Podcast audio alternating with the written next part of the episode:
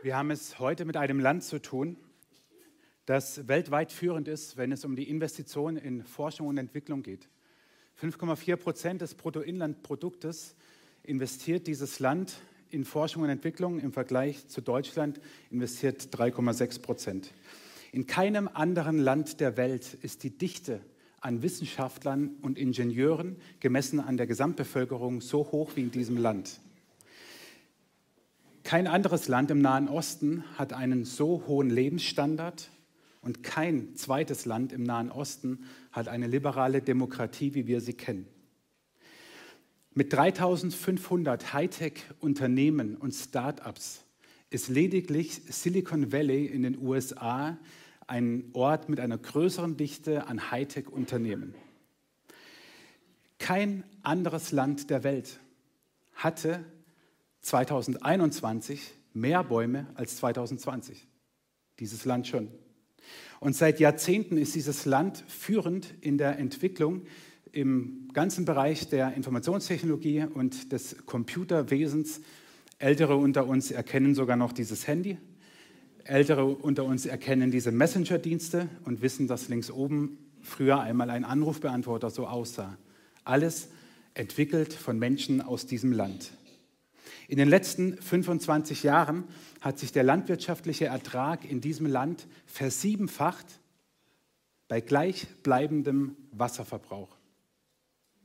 Dieses Land hat genauso viele Einwohner wie Österreich und ist so groß wie Hessen. Dieses Land muss man auf der Landkarte suchen, um es zu finden.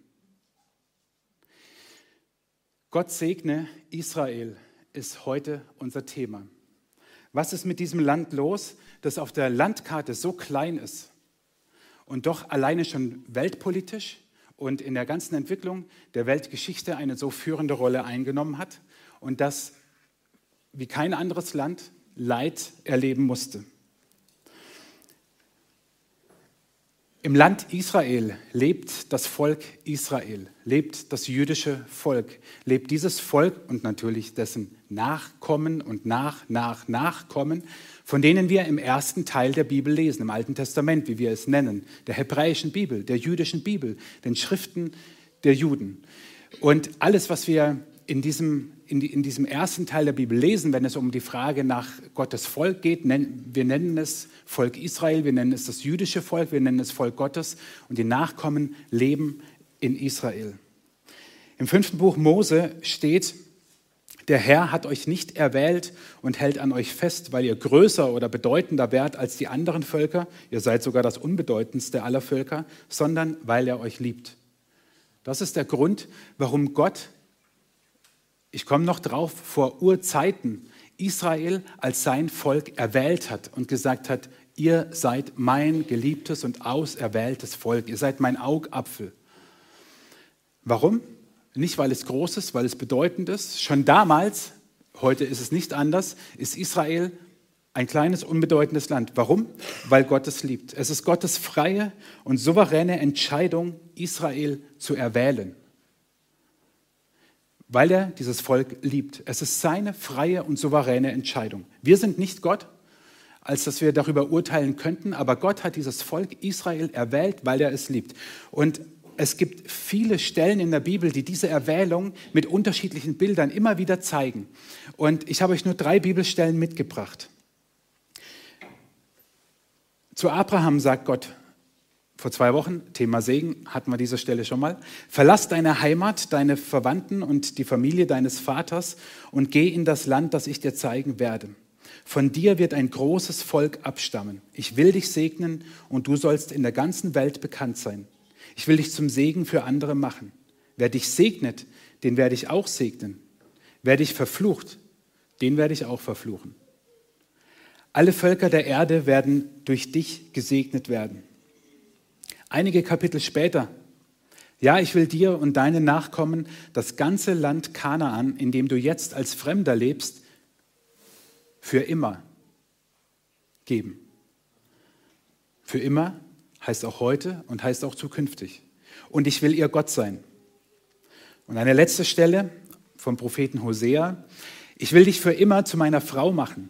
Ich will dich rechtskräftig zu meiner Ehefrau machen und will dir meine unwandelbare Liebe und mein Erbarmen beweisen.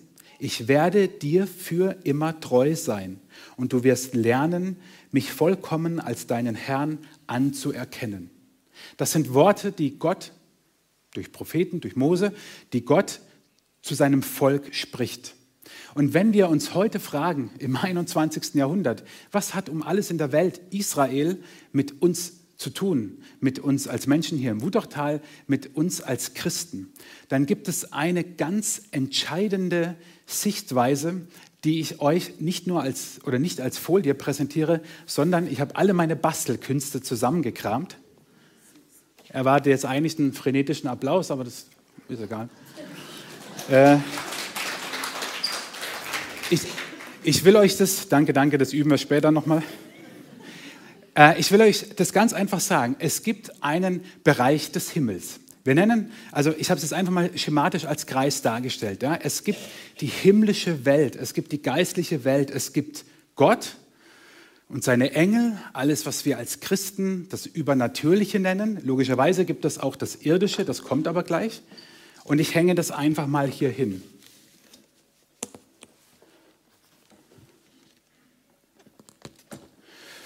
Und ich habe es eben schon gesagt, alles, was nicht sozusagen die Welt des Glaubens ist, sondern die Welt des, des Schauens, des Sehens, das ist die Erde. Alles Irdische, alles, was wir anfassen können, wo wir leben, äh, alles Physische, alles Biologische, das, was unser Leben ausmacht, das, der Typ, der auf deinem Stuhl sitzt, also du selbst, ist so das Irdische. Alles, äh, alle, aller Beruf, alles Geld, alles Haptische, alles, das ist das Irdische. Und jetzt hänge ich das nicht einfach nur so irgendwie hin,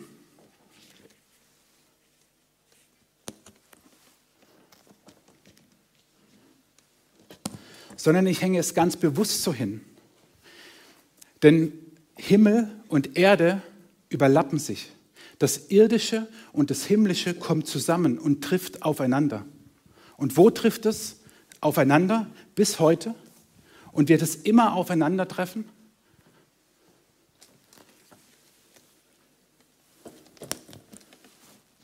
In dieser Schnittmenge. Und diese Schnittmenge ist Israel.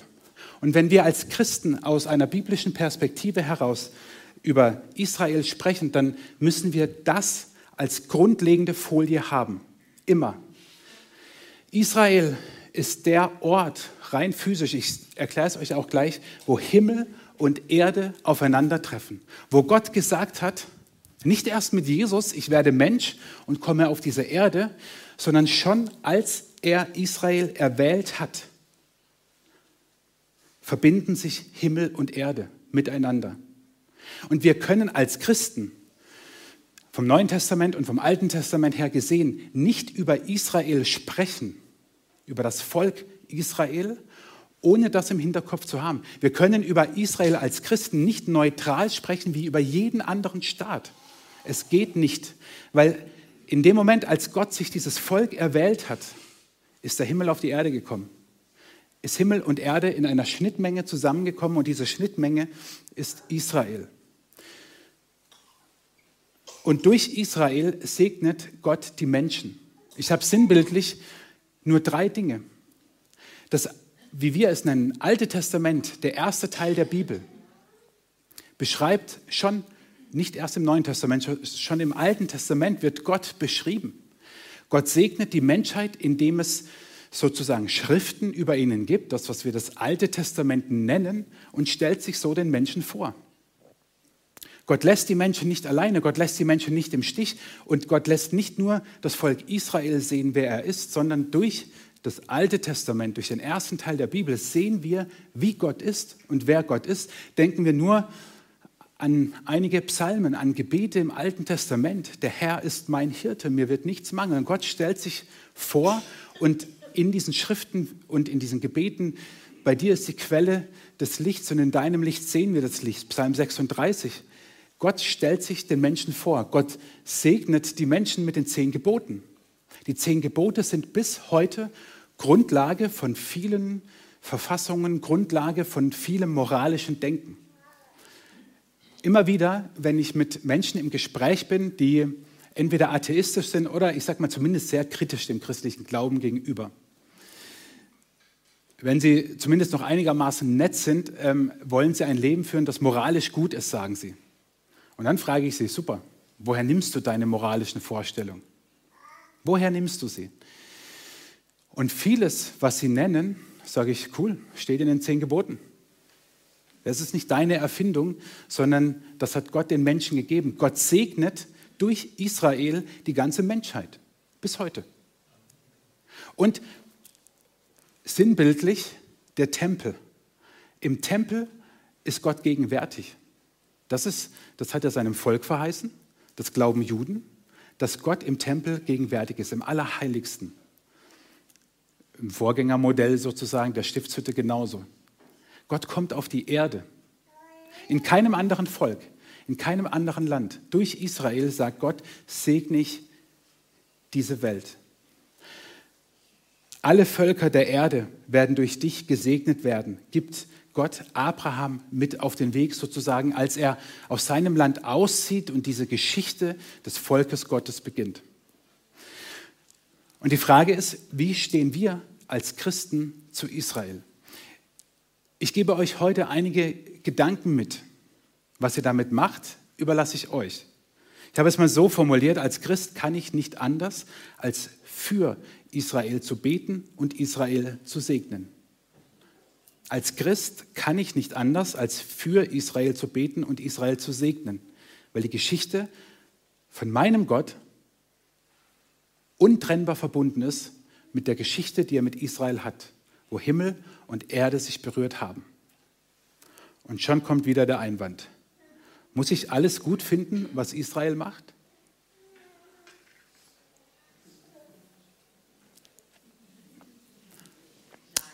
Danke. Wenn deine Antwort ja wäre, wäre sie unbiblisch.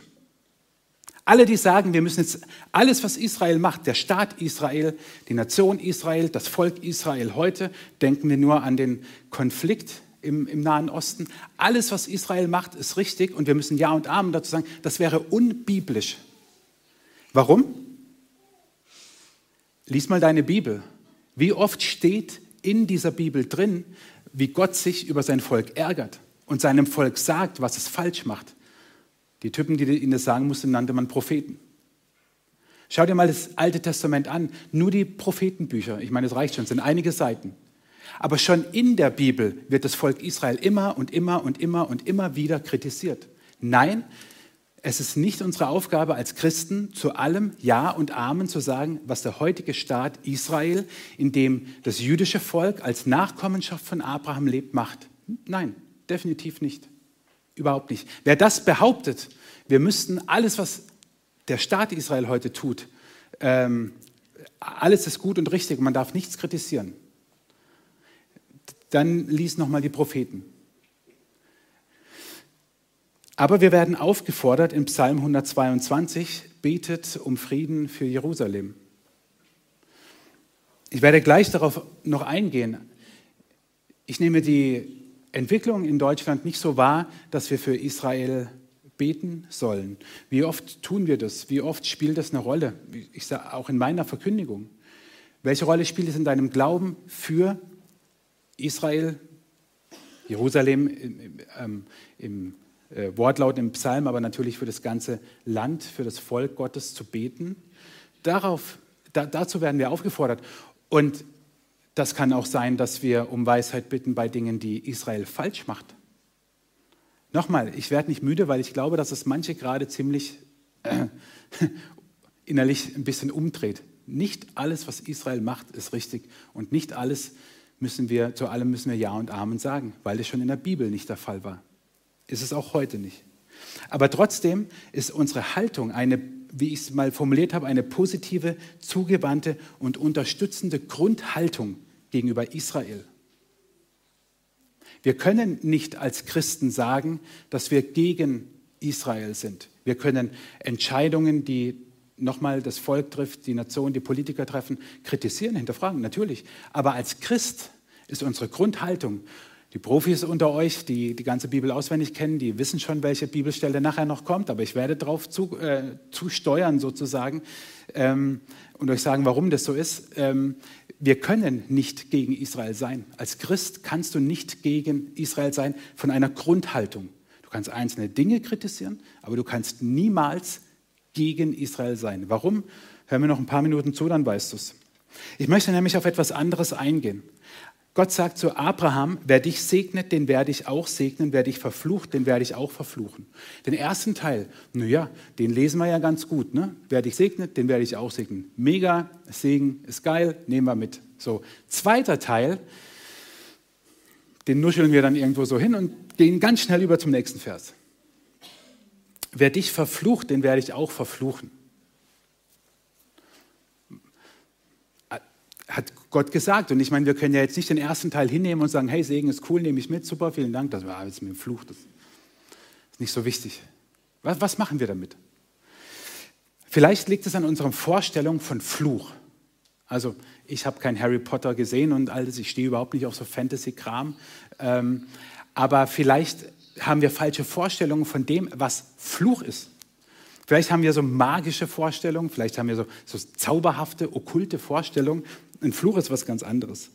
Fluchen heißt, wenn man aus, der, aus dem Wort, aus dem Hebräischen kommt, dem Gericht und Urteil Gottes ausliefern. Das ist Fluch. Fluch ist nicht ein, ein magischer Spruch oder dergleichen, sondern Fluch bedeutet in diesem Kontext und von dem Wort her kommend, dass man jemandem dem Gericht und dem Urteil Gottes ausliefert. So wie wir jemanden, erinnert euch, vor zwei Wochen, Thema segnen, wenn wir uns Gott ausliefern sozusagen, werden wir gesegnet. Wenn wir ihm uns zuwenden, wird er uns segnen. Und fluchen als das Gegenteil ist, dass wir jemandem dem Gericht und dem Urteil Gottes ausliefern. Und Gott ist der, der allmächtig ist und der richten wird. Und Gott ist auch der Gott, der nicht zu allem Ja und Amen sagt und der nicht fünf Grade sein lässt. Gott ist ein heiliger Gott. Und fluchen heißt jemandem dem Gericht und Urteil Gottes ausliefern. Anders gesagt, wer Richter über Israel sein will, wird selbst von Gott gerichtet. Und das wird sehr plastisch. Vielleicht kennen manche von euch dieses Bild. Im Sommer ist es durch die Medien gegangen. Dieses Jahr fand, wie alle fünf Jahre, die Documenta statt. Eine der größten zeitgenössischen Kunstausstellungen, die alle fünf Jahre stattfindet in Kassel. Und hinter diesem Bild verbarg sich, man sieht ja die Größe, unten sieht man Menschen, also das ist mega, verbarg sich ein Bild mit antisemitischen Karikaturen. Mitten auf der Documenta in Deutschland im 21. Jahrhundert. Das hat einen riesen äh, also ging riesig durch die Medien und das Bild musste verhüllt werden. Heute geht die Dokumenta zu Ende. Gott segne Israel. 100 Tage geht diese Ausstellung immer, alle fünf Jahre. Und es ging durch die Medien. Antisemitismus, Antijudaismus mitten in Deutschland, in der größten Kunstausstellung, die wir haben. Im Sommer war ich in Dachau und habe die KZ-Gedenkstätte besucht. Und jeder von euch, der schon dort war, kann es nachempfinden.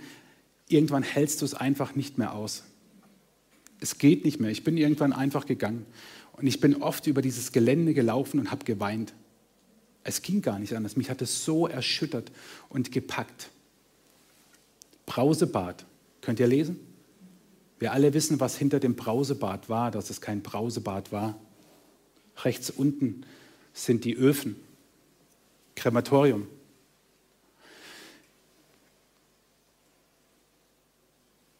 Wer dich segnet, den will ich segnen. Wer dich verflucht, den werde ich verfluchen.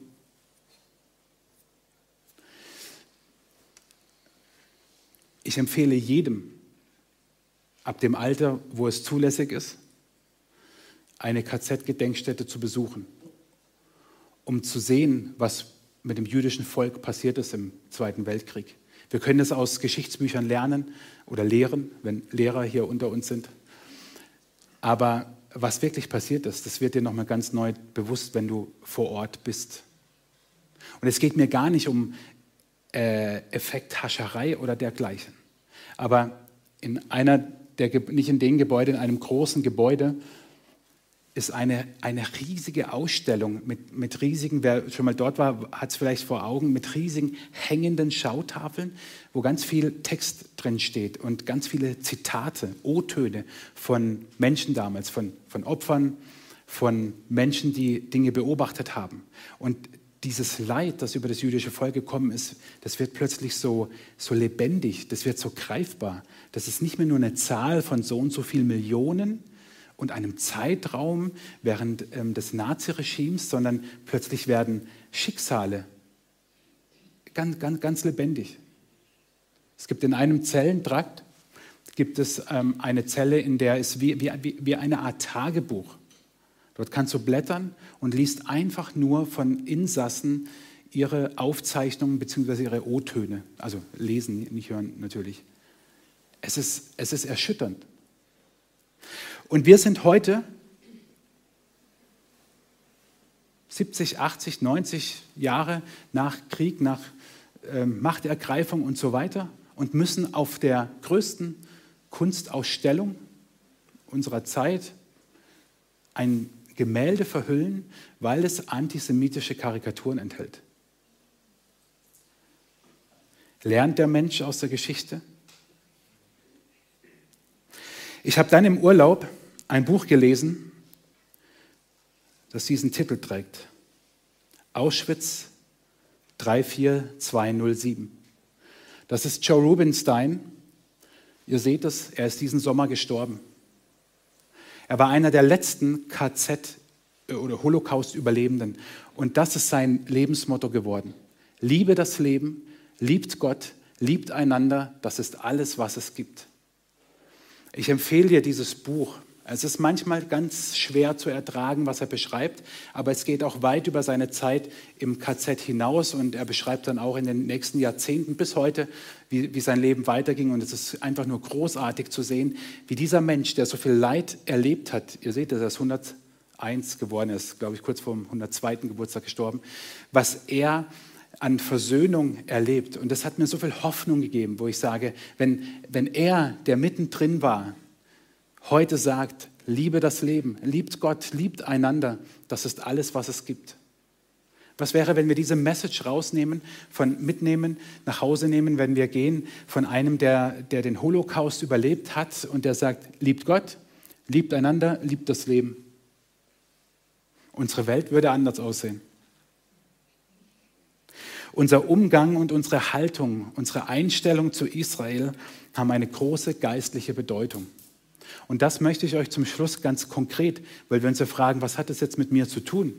Was hat dieses Ganze mit mir zu tun, dass Gott sich auf der Erde verbündet mit diesem Volk? Natürlich ist das Volk Israel damals nicht identisch mit dem Staat Israel heute. Ich glaube, das habe ich euch deutlich gemacht. Ich konnte es nur also dachte nur, das ist gut, um, um das vor Augen zu haben, den, das Land Israel zu sehen. Aber unsere, unser Umgang, unsere Haltung und unsere Einstellung zu Israel haben eine große geistliche Bedeutung. Und da möchte ich es für dich konkret werden lassen und dir drei kurze Gedanken mitgeben. Erste, der erste Gedanke ist eine Wertschätzung des Alten Testamentes. Ich erlebe es so oft, dass Christen das Alte Testament nicht lesen oder nicht einmal wertschätzen. Dabei können wir die Tiefe von vielen Dingen im Neuen Testament gar nicht ergreifen, wenn wir das Alte Testament nicht kennen. Tobi Teichen vom ISF München redet nicht umsonst vom ersten Teil der Bibel und vom zweiten Teil der Bibel, weil alt und neu immer so suggeriert, das Neue ersetzt das Alte. Nur ein Beispiel. Als im, Johannesevangelium als Johannes Jesus sieht, Johannes 1, sagt er über Jesus, siehe das Lamm Gottes, das der Welt Sünde trägt. Jetzt stell dir vor, wir hätten das Alte Testament nicht. Da würde doch jeder fragen, warum um alles in der Welt vergleicht der jetzt Jesus mit einem Lamm? Warum? Das macht überhaupt gar keinen Sinn. Aber wenn wir verstehen, dass die Lämmer die Tiere sind, die geopfert wurden im Tempel um das, Gott, um, um das Volk vor Gott wieder gerecht werden zu lassen, dann bekommt es plötzlich einen Sinn, dass Jesus als das Lamm bezeichnet wird. Seine Auseinandersetzung mit den Schriftgelehrten und Pharisäern in, in, in seiner Zeit damals. Es gibt so viele Bereiche, des Alten Testamentes, viele Zitate aus dem Alten Testament, vor allem im Matthäus-Evangelium, die aufgenommen werden. Und ich ermutige dich und ich fordere dich herauf, heraus, wenn du im Glauben wachsen willst und sagst, ich will nicht stehen bleiben, ich möchte, ich möchte auch in der Erkenntnis Gottes reifen, ich, ich will noch mehr wissen, wer dieser Gott ist, dann liest das Alte Testament. Dann gib dich nicht nur mit dem Nachtisch zufrieden, sondern nimm das ganze Menü. Und das Alte Testament beinhaltet so viele Bilder und Prophezeiungen. Schwenkt zu letzten Sonntag, Melchisedek, 1. Mose 14. Einfach mal lesen, was dann über Melchisedek und Jesus in Hebräer 7 geschrieben wird. Es ist nicht nur so, dass wir dann plötzlich Bibel-Ping-Pong spielen können und zu Alten Testament eine neutestamentliche Stelle finden, sondern es erschließt sich uns ein, ein Horizont und eine Dimension der Liebe und der Tiefe Gottes, wie wir es ohne das Alte Testament nicht haben. Ich sage dir das ungefiltert und ungeprüft, dein Glaube, also ich meine, mach damit, was du willst, aber meine Überzeugung, das ist kein Wort von Gott oder so, würde jetzt Paulus sagen, sondern meine Überzeugung ist, du kannst nur aus dem Neuen Testament leben, aber dein Glaube wird nur dann reifen und wachsen und tiefer werden, wenn du das Alte mit dazu nimmst. Und das ist für uns das, was die Wertschätzung für Israel für uns bedeutet. Das zweite ist ein Zitat aus dem Johannesevangelium. Lest ihr, was dort steht? Das Heil kommt von den Juden. Und jetzt kommen wir zu der Stelle, die ich vorhin meinte. Das Heil kommt von den Juden. Damit ist natürlich Jesus gemeint und es ist eine ganz konkrete Stelle, als Jesus einer Frau am Brunnen begegnet und mit ihr redet und sich offenbart als der Sohn Gottes, als der, als der von Gott Gesandte, der Messias. Und er sagt, das Heil kommt von den Juden. Im Römerbrief geht Paulus in drei Kapiteln, 9, 10 und 11, darauf ein, wie ist das Verhältnis von Christen und Juden. Hat das eine das andere ersetzt? Wie muss man sich das vorstellen? Ich bitte euch, diese Stelle jetzt mal gut mitzulesen. Doch einige dieser Zweige, damit sind die Juden gemeint, einige, nicht alle, einige dieser Zweige, damit sind die Juden gemeint, wurden herausgebrochen. Also haben sich entfernt und du, der Zweig eines wilden Ölbaums, wurdest eingepfropft. Nun erhältst du ebenfalls Kraft aus der Wurzel des Ölbaums und nährst dich von seinem Saft. Doch sei nicht stolz darauf, dass du anstelle der herausgebrochenen Zweige eingepfropft wurdest. Vergiss nicht, dass du nur ein Zweig bist und nicht die Wurzel. Denn nicht du trägst die Wurzel, sondern die Wurzel trägt dich. Abgesehen davon, dass ich niemals sonst das Wort einpfropfen höre oder lese, beschreibt Paulus hier das Verhältnis von Christen und Juden. Und er sagt, einige Juden sind abgefallen vom Glauben, natürlich, lesen wir in der Bibel. Und dann kommen die Christen. Ja, wie? Eingepfropft. Die Christen sind nicht in die, er vergleicht es mit dem Bild des Ölbaumes, sie sind ein Zweig, der reingesteckt wurde. Kann man auch viel dazu sagen, mache ich jetzt aber nicht. Mir geht es nur um dieses Bild. Und was sagt Paulus am Ende? Er sagt, nicht du, lieber Zweig, trägst die Wurzel, sondern die Wurzel trägt dich. Ich glaube, wir müssen uns noch viel mehr bewusst machen, dass unser christlicher Glaube, das Heil kommt von den Juden, aus der jüdischen Kultur und aus dem jüdischen Glauben herauskommt. Deswegen habe ich vorhin gesagt, kannst du, kannst du gar nicht als Christ, es geht gar nicht, das ist, das ist wie eine Entscheidung, die sinnlos ist. Also du kannst im, im Winter bei minus 10 Grad rausgehen und sagen, mega, die Sonne scheint, ich ziehe kurze Sachen an. Kannst du machen, aber nicht wundern, wenn jemand einen Arzt ruft. Du kannst es tun, aber es ist einfach komplett sinnlos und es ist dann nach Realität komplett vorbei. Und du kannst als Christ auch sagen, ich bin von meiner Grundhaltung gegen Israel, weil sie einfach so viel Schlechtes tun oder warum auch immer, ich bin dagegen. Kannst du machen, ist aber komplett sinnlos und interessiert auf Deutsch kein Schwein. Weil Paulus hier genau ausdrückt, dass es nicht geht. Er sagt, wir als Christen sind im Volk Gottes eingepfropft, spricht es fünfmal schnell hintereinander aus und du hast ein Knoten in der Zunge. Wir sind eingepropft, aber die Wurzel, die Juden, sind die Juden, das jüdische Volk, nicht die Christen. Deswegen ist es als unsere Aufgabe auch als Christen, jedem Antisemitismus, der nur irgendwo aufkeimt, die Stirn zu bieten und zu sagen, no go, geht nicht. Und du kannst sagen, ich bin gegen Israel. Okay, kannst du machen. Kannst aber auch bei minus 10 Grad im Winter rausgehen, in Flipflops und Shorts und sagen, ich lege mich jetzt in die Sonne. Hat den gleichen Sinn, äh, nämlich keinen. Und das Dritte ist, Gott hält seine Versprechen. In der Stelle, die ich euch vorhin schon gelesen habe, wo es um die Erwählung geht, ich habe es euch unten fett gedruckt, da sagt äh, Mose zum Volk, er ist der treue Gott, der über tausend Generationen hinweg zu seinem Bund mit denen steht, die ihn lieben und seine, seinen Geboten nachkommen. Das hat Mose gesagt. Und Paulus jetzt wieder im Römerbrief schreibt dann in diesem Abschnitt über das jüdische Volk, ich frage nun, hat Gott sein Volk, die Juden, etwa verstoßen? Natürlich nicht. Vergesst nicht, dass ich selbst ein Jude bin, ein Nachkomme Abrahams vom Stamm Benjamin. Nein, Gott hat sein Volk nicht verstoßen, das er von Anfang an erwählt hat. Also wenn wir uns einen Zeitstrahl vorstellen von Mose und davor Erwählung Israels bis Paulus, also knapp 2000 Jahre, bis heute. Die, die Erwählung bleibt. Gott steht zu seinen Versprechen. Er steht zu seinen Verheißungen. Er hat sein Volk erwählt und dazu steht er. Und ganz ehrlich, das ist für mich der Grund, warum wir schöne Bibelverse aus dem Alten Testament, Alten Testament uns auch als Christen heute zusprechen können. Also viele von euch haben sicherlich schon tolle Spruchkarten bekommen.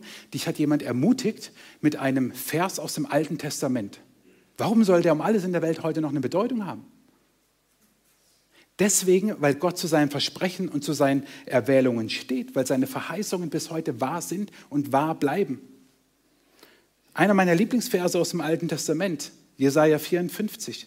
Berge mögen einstürzen und Hügel wanken, aber meine Liebe zu dir wird nie erschüttert und mein Friedensbund mit dir wird niemals wanken. Das verspreche ich der Herr, der sich über dich erbarmt, sagt Gott zum Volk Israel.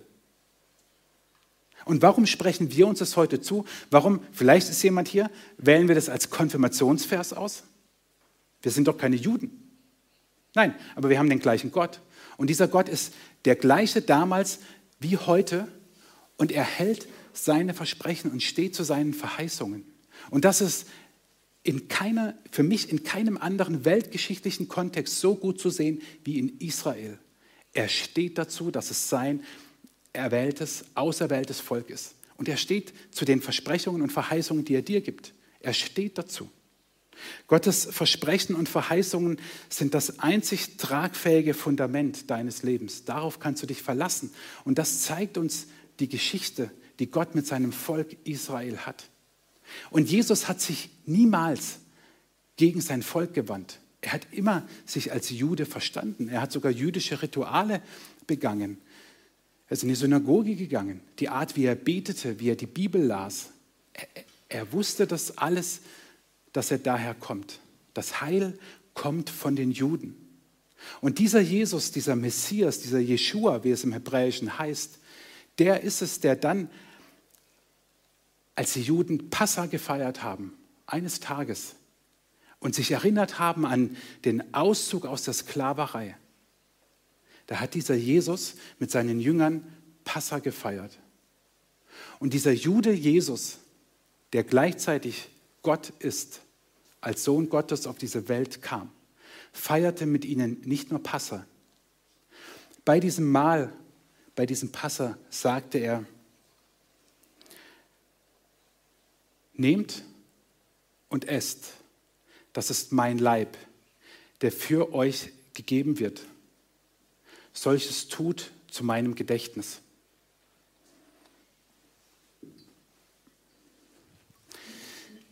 Desgleichen nahm Jesus den Kelch nach dem Mahl, dankte, gab ihnen den und sprach, nehmt hin und trinkt alle daraus. Dieser Kelch ist der neue Bund in meinem Blut, das für euch vergossen wird zur Vergebung der Sünden. Solches tut, so oft ihr daraus trinkt, zu meinem Gedächtnis.